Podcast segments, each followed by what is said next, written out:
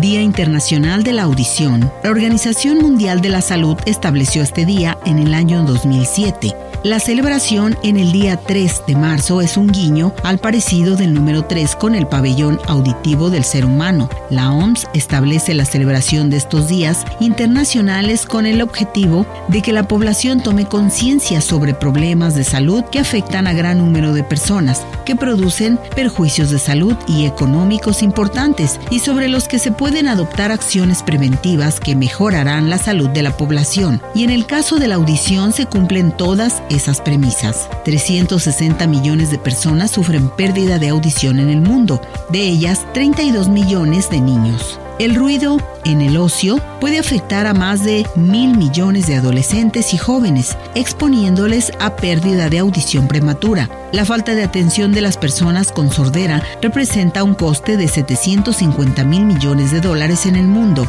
Más de la mitad de los casos de sordera infantil se pueden prevenir. Son importantes las campañas de screening neonatal, el control del embarazo y el parto, el consejo genético, etc. Además, es importante la prevención evitando la exposición prolongada a ruidos fuertes, la música a mucho volumen, la utilización de auriculares, etc. Y por supuesto, teniendo unos hábitos de vida saludables, alimentación sana y realizando un control periódico de la audición. Cuando la pérdida auditiva ha comenzado, es importante poner remedio para evitar el aislamiento y los perjuicios sociolaborales que producirá, actuando mediante tratamientos médicos y o quirúrgicos o con la utilización de prótesis o implantes auditivos.